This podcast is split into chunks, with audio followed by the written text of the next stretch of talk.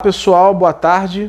Eu sou o Dr. Erickson, estamos aqui em mais um podcast em Saúde na Baixada Fluminense, patrocinado pelo Dr. Emerson, Saúde e Medicina sem Complicação. Hoje eu estou aqui com a Paola, ela é coletora e técnica em laboratório na equipe do Dr. Emerson, e a gente vai bater um papo para explicar um pouquinho mais para vocês do dia a dia. Tudo bem, Paola? Tudo bem, doutor, e o senhor? Tudo ótimo, seja bem-vinda. Paola, uma coisa que eu sempre gosto de conversar com a equipe como é que foi chegar no Dr. Emerson como para trabalhar, como estágio? Como é que foi? Conta um pouquinho dessa trajetória.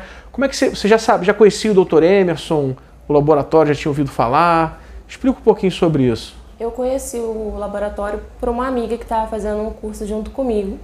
Ela me indicou aqui e falou que estava precisando de estagiários, né? Uhum. E como eu estava precisando fazer estágio na época para o curso, eh, eu coloquei o currículo aqui e fui chamada para fazer uma entrevista. Certo. Foi pela internet que você colocou Foi o currículo? pela internet, no site do Dr. Emerson mesmo. Tá, e por que você escolheu a área da saúde? Bem, assim, é uma área que eu sempre achei muito bonita. Eu queria exercer, mas não queria enfermagem. Por que não? Porque eu não me vejo na enfermagem, eu não me vejo trabalhando num hospital, nunca quis trabalhar num hospital. Eu Certo. queria trabalhar em um laboratório mesmo. Eu achava uma profissão muito bonita, Aham. entendeu? Então a enfermagem não encheu meus olhos. Eu queria mesmo técnica em laboratório, porque eu achava assim muito interessante o, o dia a dia, eu acho mais tranquilo. Mas, mas como é que você viu o dia a dia? Se você ainda não estava no curso de técnico, como é que Porque como é que essa informação chegou para você? Tinha algum colega que trabalhava, tinha- a minha- a minha parente? tem- A minha família tem enfermeiro, tem técnico em análises clínicas, Certo. então eles foram me falando. Por isso que eu sabia que não queria enfermagem Aham. e preferia o técnico Sabia o dia a dia da rotina da enfermagem e a Isso. rotina do técnico de análises clínicas. Eu sempre brinco porque a nossa área de trabalho não é uma dessas áreas mais conhecidas, né? Que, é, criança, você não vai ver uma criança dizendo ah, eu vou trabalhar num laboratório de análises clínicas. não, não, não houve isso, né? Eles têm bastante medo da Quer gente, ser essa é a verdade. bombeiro. Quer... É, pois é, você nunca quer passar, a criança não quer passar ele na porta, né? É. Inclusive agora no, na matriz a gente está em obra, a gente está fazendo uma área kids. Uhum. Vai ter uma área kids onde a área de espera é separada da área de coleta, é bem distante. Eu Então a vi. criança vai estar ali brincando, se divertindo, ela não vai ouvir uma outra criança chorando. Então para os pais vai ser um, um conforto muito grande, né? Vai melhorar bastante. É, vai ficar bem bacana. Eu acho que a gente vai estar inaugurando isso aí final de setembro, iníciozinho de outubro. E há quanto tempo você atua nessa área de análises Há clínicas? seis anos. Eu comecei em 2015, em janeiro, como estagiária. Então você já estava no curso, então você já tinha feito um período de curso, né? Já, já tinha feito o período de curso. E o que, que você achou do estágio no Dr. Emerson? Eu gostei bastante porque me ensinou, assim, o curso, ele não me ensinou nada de prática. Uhum. Quando eu cheguei à parte da prática no curso, eu já tinha a prática do Dr. Emerson. Ah, Entendeu? Eles entendi. demoraram muito. A parte de colher, de preparar material, eu não sabia nada quando eu cheguei no Dr. Quando, Emerson. quando você chegou nessa etapa no curso, você já estava colhendo Já sangue tava, super sabe? bem, né? Tanto é que chegou o dia da coleta, assim, pra gente... Melhor, melhor que os professores, inclusive. é, porque você colhendo 40 pacientes. Quantos pacientes você colhe por dia? Eu já colhi aqui na matriz 38, Aí. por aí. O dia que tá muito cheio, chega Isso, né, tô nesse. muito cheia, assim. É, um, um professor não vai ter essa disponibilidade de. Não, não tem. não vai na estar verdade, na. eles já pararam há muito tempo, né? Pois é, pois é. A maioria. É, verdade. E fala pra mim um. um dentro da, da análise clínica, o que, que você estuda? Uma pessoa que esteja em casa, leigo, por um acaso está vendo de curiosidade ou pretende seguir a carreira, o que, que quais são as matérias que você estuda? Eu estudei é, hematologia, é, biologia, é, parasitologia, urinálise, primeiros socorros. Um, Uhum. O primeiro socorro foi só uma pincelada, na verdade. Certo. Que a gente tem que ter, né? Mas, Tem que ter noção, né? Se a pessoa passa mal numa Exatamente. coleta, e, e acontece, né? Infelizmente. infelizmente, acontece bastante. Certo. Mas, Então assim, você está preparado ali para auxiliar.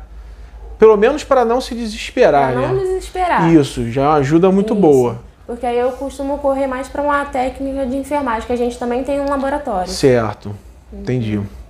É, fala um ponto positivo da profissão.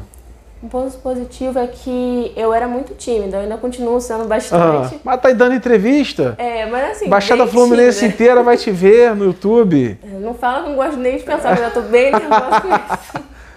Mas, assim, melhorou bastante a minha timidez. Eu não conseguia nem falar direito com as pessoas, embolava muito a língua. Melhorou bastante nesse quesito. Ah, bacana. E um ponto negativo na vida profissional de quem é técnico de análises clínicas? O negativo, eu acho que é o público. É muito difícil. O É. público é complicado. Porque, assim, é difícil. Você tá vindo fazer um exame, você vai ser furado, né? Você não Certo. tá feliz com aquilo, mas às vezes é bem complicado. E muitas vezes você está doente, né? É. Você já está passando uma situação difícil na vida. É. Nem sempre, infelizmente, uma coisa que eu reparei quando eu fiz medicina é que muitas vezes a, pessoa está doente e não tem um suporte familiar. Verdade. A família não está ali te ajudando, né? É, a, gente, a gente às vezes se assusta que atende pacientes de 90 anos sozinho. A gente pergunta se eu tá com algum acompanhante, seu E muitas filho. vezes doente. Além da idade, doente, né? Sim, sim, sozinho, completamente sozinho, perdidos às vezes. A gente tem que explicar muita coisa, que eles estão completamente perdidos.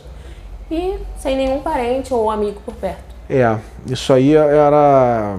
Foi uma das coisas que mais pesou para mim quando eu estudei medicina. É difícil ver essa Eu não, eu não imaginava. Não, a gente imagina que sempre tem uma pessoa, né? É, que uma. sempre tem um, um- um suporte familiar. E realmente isso faz muita diferença. Sim, faz muita diferença. Realmente eu até dou um conselho para as famílias que tem que estar sempre se prestigiando. É, a família tem que estar unida. Para a pessoa ter uma vida Um apoio. mais né? longa, com Tudo é um apoio, emo- apoio emocional também, né? o fato de saber com quem contar, né? É. Poder contar com alguém faz muita diferença. É, eu senti isso muito na, no período de faculdade. Até hoje mesmo, ontem, né? Minha mãe tá me contando uma história de uma amiga dela que. A amiga dela já é uma senhora de idade, né? Minha mãe tá até fazendo hoje 67 anos. Parabéns, doutora Liege. Parabéns. E tem uma amiga dela que a filha tá com uma doença um pouco precoce. Não sei se é Parkinson ou Alzheimer. Caramba, Na casa dos 50 e poucos anos. bem nova, né? E, e o marido não tá dando a menor ideia. O filho mora no exterior, tá fazendo a vida dele. Então, quer dizer, ela só tem a mãe, que é essa pessoa, amiga da minha mãe, né? Que tá com 60 e pouco também, quase 70. Que é a que dá, que dá carinho e cuidado, né? Pra pessoa. Quer dizer, a pessoa se deu o trabalho de investir para construir uma família e não tá tendo retorno. É verdade. O esposo deveria dar um apoio. Muito caso, né? apoio, Mas- claro. Nossa, pô, a mãe do filho dele, né? Infelizmente parece que não tá nem aí, né? Esse era, era o, o ponto da, da história, né? E agora, quando a gente fala em, em- em coleta, quais foram as maiores. Uma cena, uma situação difícil de coleta que já aconteceu? Olha, já aconteceu de na coleta domiciliar uma paciente acamada e o braço, que era melhor para colher, estava encostado na parede. Então eu tive que me debruçar em cima da paciente, o motorista segurou o meu jaleco e eu fiquei pendurada para colher assim, completamente pendurada. Colhendo. aham. Foi bem difícil, ele ficou me segurando ali o tempo todo, ele que era meu apoio, porque senão eu caía em cima da paciente. A, a coleta domiciliar é, é muito mais difícil que a coleta no ambiente da unidade? Com certeza é muito mais difícil porque na domiciliar a gente não tem assim uma cadeira com braço, né? Às vezes é, é Uhum. um sofá, às vezes o paciente é acamado. É tudo muito difícil. É um cenário que a gente assim, não tem como nem imaginar. Cada, cada caso ambiente é um ambiente, né? Exatamente, é muito Agora, difícil. você vê. a- nós temos um serviço muito forte de, de coleta domiciliar em toda a Baixada Fluminense, né? A gente vai em todos os lugares da Baixada Fluminense. Não tem lugar que a gente não vá, entendeu? Você pode ir de, de Japeri a São João de Meriti, a gente vai, passando em tudo. Queimados, Paracambi, Caxias Belfor também. Roxo, Caxias, todinho a gente vai. É, você vê isso como um serviço muito útil para o paciente, olhando dos olhos do paciente. E por quê? Com certeza, até pelo exemplo mesmo que eu dei do paciente acamado. Como é que faz um exame de sangue? Não Uhum. tem como, né? Então a gente vai até a casa do paciente, ajuda ele nessa situação. E até um paciente idoso que tem dificuldade para andar. Pegar ônibus. Isso, paciente Muitas vezes mais de, de um ônibus, né? Exatamente. Muitas vezes ainda tem que andar muito até o ponto de ônibus. Isso, andar muito até o ponto ônibus, aí pega o ônibus e às vezes ainda tem que andar até o laboratório. É muita coisa. E, e financeiramente é mais interessante para o paciente? Com certeza, porque a gente não tem uma taxa. É, a gente não cobra taxa. Então, o valor que você pagaria aqui no laboratório, você paga em casa. E isso sem pagar passagem, né? Sem pagar Sem perder o tempo de deslocamento, né? Exatamente. Porque uma coisa é você esperar em casa, porque pode ser que atrase um pouquinho e tal, mas quando você chega na unidade do laboratório, você também espera. E você ainda teve o tempo de deslocamento. É, exatamente. E, e pode pegar o resultado via internet, né? Via internet, pelo site que a gente dá no papelzinho. Tem um site, protocolo sempre para você pegar em casa mesmo. Bacana. Inclusive pelo celular funciona. Pelo celular também funciona. Ah, bacana. É, o, o, como é que está a questão do jejum hoje em dia? Que há pouco tempo falaram que não precisava mais de jejum. Tem algum exame que ainda precisa de jejum? Tem a glicemia, também precisa de jejum, uma base de 8 horas a 12 horas de jejum no máximo para fazer esse exame. E pode beber água? Pode beber água à vontade, essa é a maior dúvida dos pacientes. Certo. Eles sempre chegam lá morrendo de sede e pode, na verdade, beber água. O que você não pode tomar é um suco. Agora, uma água você pode beber à vontade. É, por exemplo, um paciente de coleta domiciliar. Vamos supor, ele marcou a coleta para as 9h30 da manhã, acordou às 6h30. Se ele não tiver glicose no exame, ele pode comer. Ele pode comer à vontade. Não precisa ficar lá preocupado, pô, tô com fome e tal. Não, não precisa. Se não tem glicose, que é a, a principal, Certo. não precisa. Inclusive, se ele não tiver glicose, ele pode marcar, inclusive, a coleta até para de tarde, né? Isso, a gente também tem coleta de tarde, acho que é a partir de uma hora, né? É, isso mesmo. Bacana. É importante saber isso, né? Dá muita flexibilidade no, no horário para uma coleta de exame. É, alguma situação complicada durante o atendimento, uma situação desconfortável, porque lidar com o público, você estava me falando, tem umas situações, alguma coisa que você lembre, que seja talvez até engraçado. Assim, é. Engraçado, deixa eu ver. Não, mas assim. Acho melhor não contar aquela parte do, do paciente que me xingou, né? Melhor contar Ah, é? outra, né? melhor contar outra, né? Mas o paciente que xinga é gente que já sai de casa xingando. É, mas assim. né? Normalmente ele não tá chateado contigo, com a É, gente. ele não, tá chateado com outra coisa e não. desconta. É. Mas conta então essa história para não ficar essa lacuna vazia. É, porque eu atendi uma paciente essa semana e. ah, foi essa semana? Foi essa semana mesmo. Aham. É, atendi ela e ela não trouxe a urina. Eu falei pra ela que como o exame de urina dela era um exame simples, ela poderia Uhum. colher no laboratório mesmo. Então, no tempo que ela foi colher a urina, como o laboratório estava muito cheio, eu chamei outro paciente. Quando estava finalizando esse paciente, ela entrou dentro da sala da coleta e queria me entregar a urina. Eu falei, senhora, aguarda um minutinho, porque eu tenho que identificar. Não posso Certo. só pegar a urina e Tem você que ir embora. identificar na frente do paciente. Exatamente. É uma postura de transparência com o cliente. Exatamente, ela não entendeu isso, me Aham. mandou pra ponte que partiu. Nossa, mãe. Meu Deus do céu. Enfim, não dei um assunto, pedi pra ela Aham. guardar ela fora, terminei o paciente e fui identificar a urina dela. e durante a pandemia, como é que foi sua atuação? Olha, foi difícil, assim, tá sendo difícil, né? Tem muitos pacientes que vêm fazer o exame de Uhum. Covid, a gente faz a sorologia, também faz o SWAB. Então, assim, os pacientes doentes, né, a gente ficou preocupado em pegar, né, também. Não pegar, né? É, E não, pegar, né? É. Porque é muito Você teve complicado. Covid? Tive Covid de novembro para dezembro. Ah, tá. Quando começou a segunda onda, né? A segunda onda, mais ou menos. É, eu tive na, logo no início da primeira. É, mas eu, não, eu acho que eu acredito que eu não peguei no laboratório porque aqui a gente estava usando todos os equipamentos. Certo. Mas infelizmente é, o meu esposo estava andando por aí sem máscara e trouxe para Entendi, casa. entendi. É, Entendeu? é.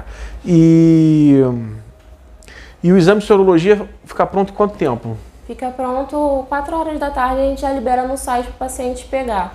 E se ele recebe um torpedo, um SMS no celular, né? Isso, Um né? e-mail. Ou no e-mail, SMS Então, no e-mail. Assim que fica pronto, já É, recebe. é importante o paciente sempre cadastrar o e-mail correto na recepção, o celular correto, porque ele fica sabendo que o exame está pronto rápido, né? Isso, às vezes sai até antes das 4 e você recebe no SMS. Certo. E o exame do cotonete de nariz tem dois exames, né? Que nós, nós Sim. realizamos, né? O PCR O PCR que demora acho que uns 3 dias e o IgA que sai no mesmo dia. é, e quatro que é praticamente a metade do preço, né? Metade É bem mais vantajoso É. pro, pro cliente. Sim, Agora-. Você de fato estava na linha de frente, Sim. porque você ia lá, inclusive, colher PCR, né? É. De paciente. Você teve medo? Tive bastante medo, porque, Fala um pouquinho sobre isso. porque a gente coloca o suado no nariz, o paciente acaba espirrando, aí você tá bem ali na frente. Assim, eu tive bastante medo, mas a gente tá aqui, né? A gente da área da É. saúde, a gente tem que ir. A gente É. é linha de frente, se a gente parar, É verdade, é Uhum. verdade. Eu, eu, como médico e como brasileiro, agradeço o seu trabalho, Paulo, nesse momento, porque realmente eu, eu, eu assistia isso né, como proprietário da empresa e falava, gente, o pessoal realmente é de fibra. Porque eu via uns colegas meus horrorizados, assim, morrendo de medo. E, e, até me falava, olha, gente, medo até tem, mas você tem que trabalhar. Quem, quem, que vai fazer? Né? É, quem vai? A gente está aqui para isso, né? É, se você é da área da saúde, você tem que estar preparado para esse tipo de coisa. Ah, e a preparação é usar o EPI adequado, Isso. tá num lugar que te dê recurso, né? A gente É. viu muitos lugares na televisão médico reclamando que não tinha equipamento de proteção para trabalhar. Você vê que até alguns usam luva de novo, né, no mesmo paciente, Aham. aquela coisa horrível. Aqui a gente descarta tudo assim que o paciente sai, passa um álcool na sala toda e atende o próximo. Bacana. Como tem que ser. Exatamente. Como Certo. deveria ser em todos os lugares. Né? É, é. Paola, obrigado. Nada. Gostei de bater um papo. Acho que foi bastante informativo para o nosso cliente, para os médicos que indicam o laboratório. Obrigado mesmo. Foi nada. Obrigado, pessoal. Até a próxima. Até a próxima.